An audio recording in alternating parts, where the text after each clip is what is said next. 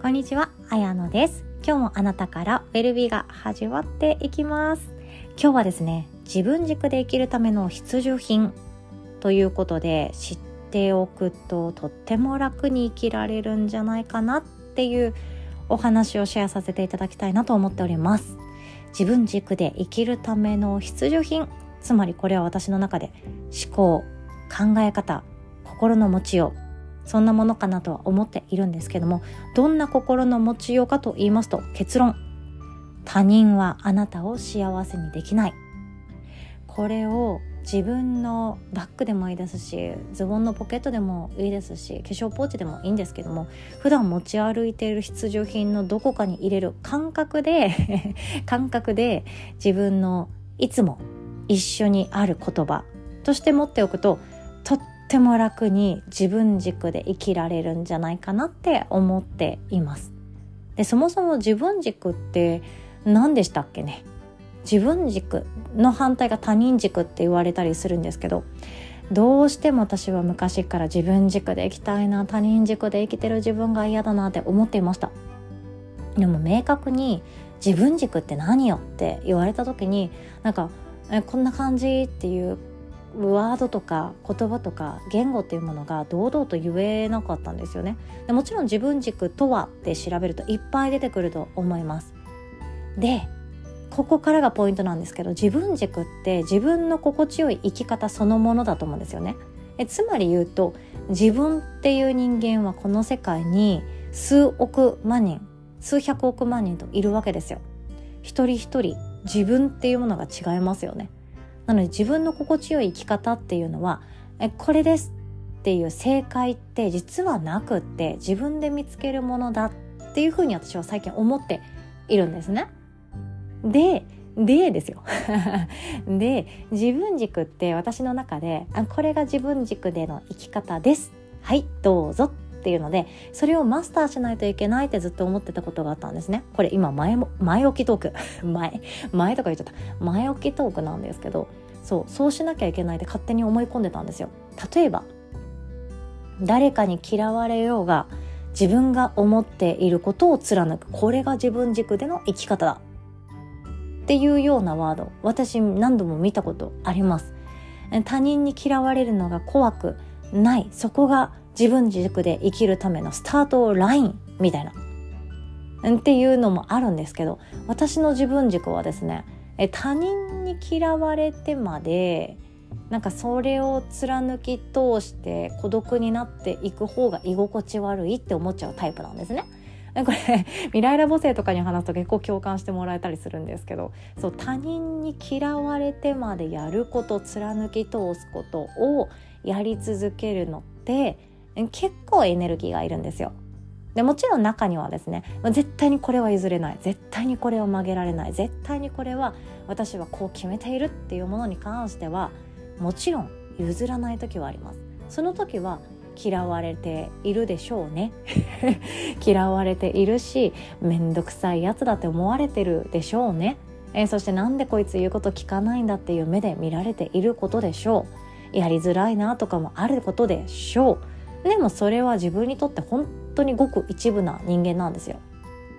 別にいいお家に住みたい願望マジでそんなにないです。いやわかんない。あるのかもしれないけど高級マンションに住みたいとか全くなくってなんか立地のいいとこに住みたいとか全くなくってなんか人に自慢できる家に住みたいとか全くなくってゴロゴロできるいい感じの家。そして掃除のしやすさ抜群。これが私にとってのいいお家。なのでこれだけでも人と違うっていうのは分かりますよね。んでんでですよ。で他人軸で生きるっていうのは何でしょうか？他人軸。そう。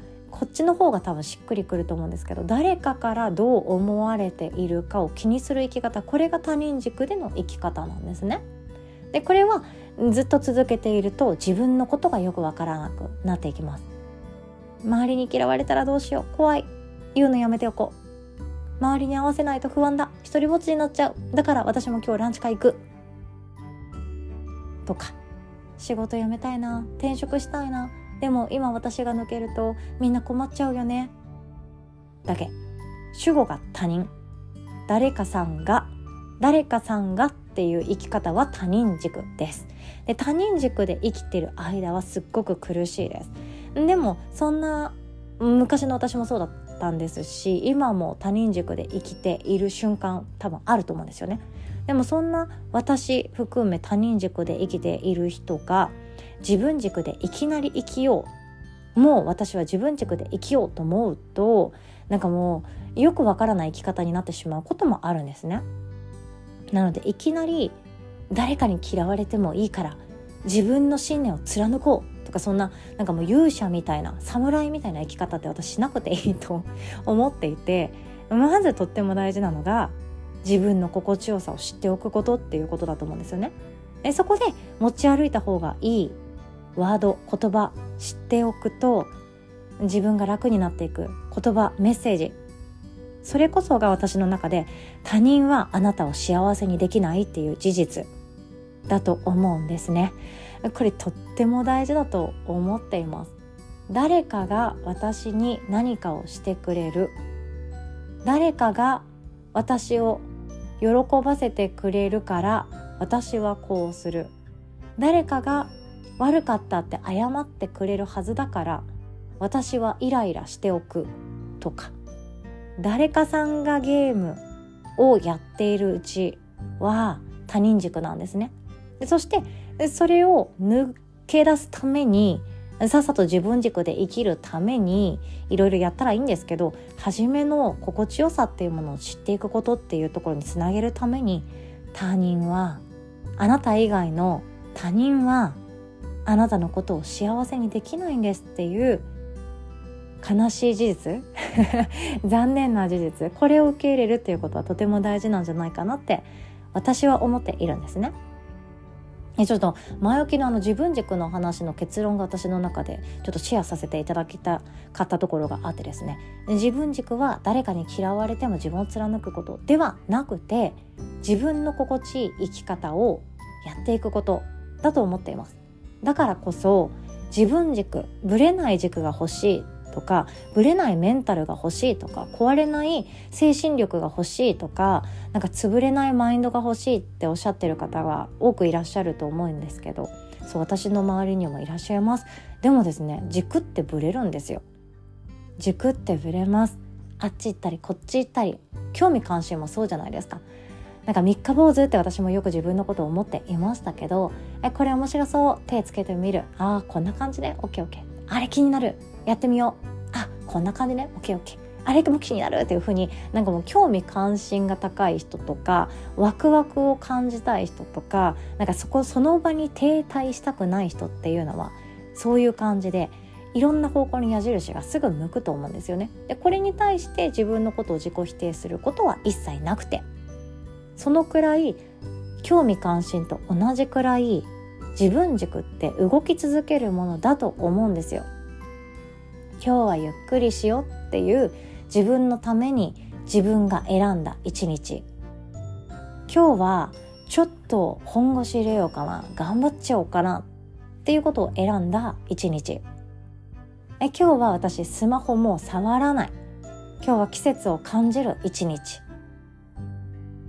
今日はご飯もりもり食べてっていう風になんかもう自分で決めて自分は今日こうしたいっていうのがある限り自分軸っていうのは動き続けるものだと思っています。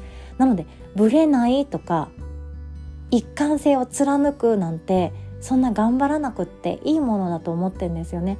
昨日言ってたことと今日思ってることってちょっと違うかもしれないというの。これ普通だと思います。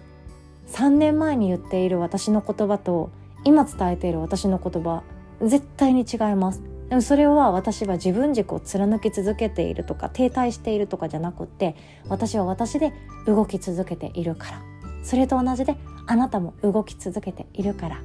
使う言葉は変わるし悩む悩みは変わるしクリアしたい課題も変わるし自分のこと自分への思いも随時変わっていきます。だからこそ自分軸っていうのはこれこれを私は揺らがないって決めるものじゃないんですよね。でそして今日のメッセージです。他人はあなたのことを幸せにできません。そうつまりあなたしかあなたのことを幸せにすることはできないんですね。あなたしかあなたのことを幸せにすることができないです。ご機嫌もそうですね。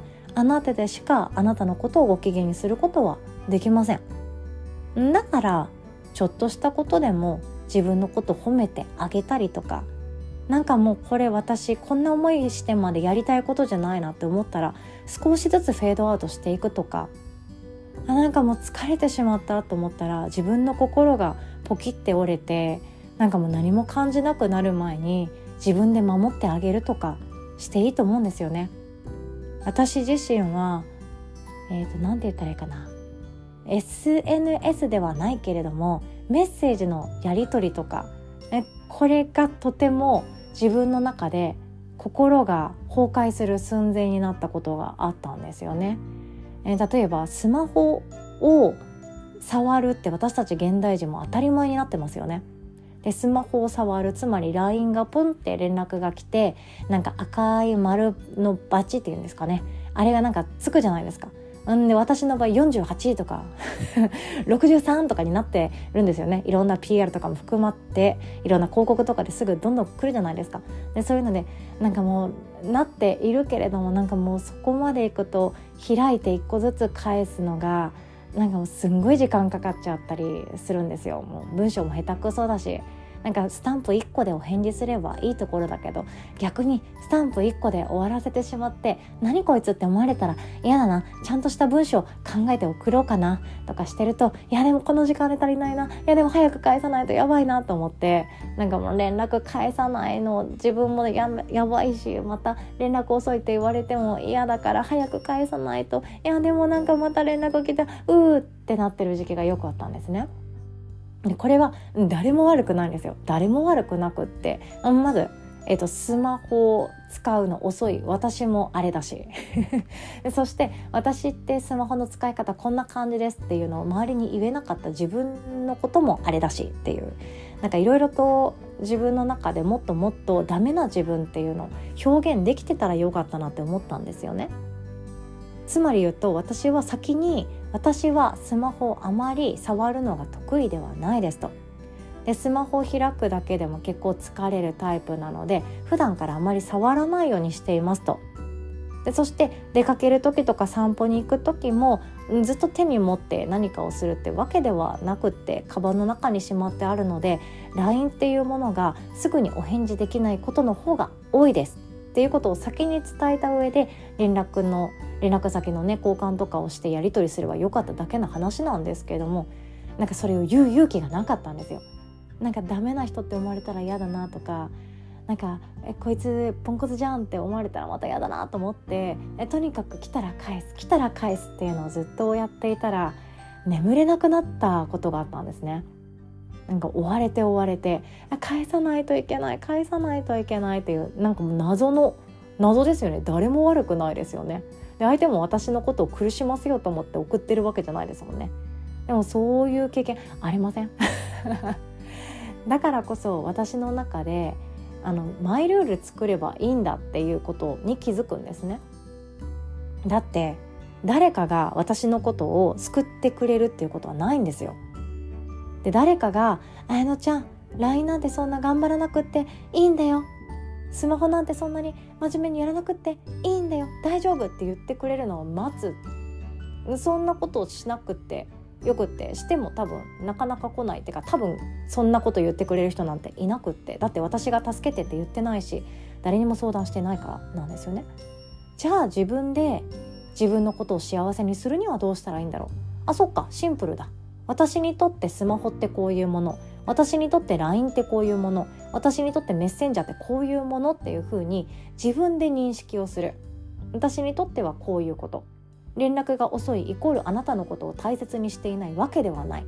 でこれをわざわざ言わないと伝わらない人も中にはいるかもしれない。でもそれを一個一個やっていく必要が私の中ではあるって気づいたんですよ。だって自分で自分のこと守ってあげられないと誰の人生生きてるのって本当になると思うんですよね。自分の子供が例えばもう高校生とかだったとしてでお子さんいらっしゃらない方まだ子供産んでないよっていう方も想像してみてください。自分の子供が高校生とか大学生とか社会人とかでもう連絡返さないと怒られるのとかいやもう連絡返すまで寝れないのとかなんかもういやもう辛いけど辛いけどスマホ触りたくないけどでも連絡返さないとって言ってる自分の子供見たらなんて言います？え大丈夫だよって。そんなそんな自分を追い詰めなくても大丈夫だよ。いやもっと楽に考えてとか大丈夫だってっていう風になると思うんですよ。それよりも一旦閉じて寝てとか一旦リラックスして深呼吸してとかえそんなに焦らなくっても人生そんなに大きく変わらないからとか優しく接すると思うんですよね。それを自分に言ってあげる練習。それこそが私は自分軸で生きるために必要なことだと思ってるんですよ。でその結果誰かから違和感を持たれることもあるかもしれないし誰かにそれ違うんじゃないって言われることもあるかもしれない。でその時は優先順位の違いなんですよね。相手と自分の優先順位の違いだけです。私にとってスマホっていうのは優先順位そんなに高くないです。自分で使ってみて思ったからなんですよね。誰かのために連絡を返し続けて誰かのためにやり続けて誰かのために触り続けるよりも自分のために今どうしたいかっていうのを考えた方が私は心地よかった。そして自分が喜んでいる。そしてぐっすり眠れる。それでいいじゃんって思ってしまうんですよね。でその答え合わせ結果どっちが正しかったんだいっていうのはきっと死ぬ時にしかわからないです。年重ねてからしかわかんないです。未来になってみないとわからないので正解を追い求めるのもやめちゃいましょう。ということで今日はこんなお話でございました。自分の生き方それはあなたが決めてよくって自分軸っていうものはあるようでないもので今日はこんな感じで生きたいな。今日はこんな風に過ごしたいな。それこそが自分軸で今日生きるっていうことだと思っているんですよね。他人はあなたのことを幸せにできません。これは残念ながら問いつつ喜ばしいことです。おめでたいことです。他人はあなたのことを幸せにできない。その代わりあなたがあなたのことを幸せにしてあげてください。では最後までお聴きくださりいつも本当にありがとうございます。そしていよいよ明日になりました。夜のワークショップですね。あなただけの成功本を作る1日目無料のオンラインワークショップです。お会いできる方心から楽しみにしております。おしまい。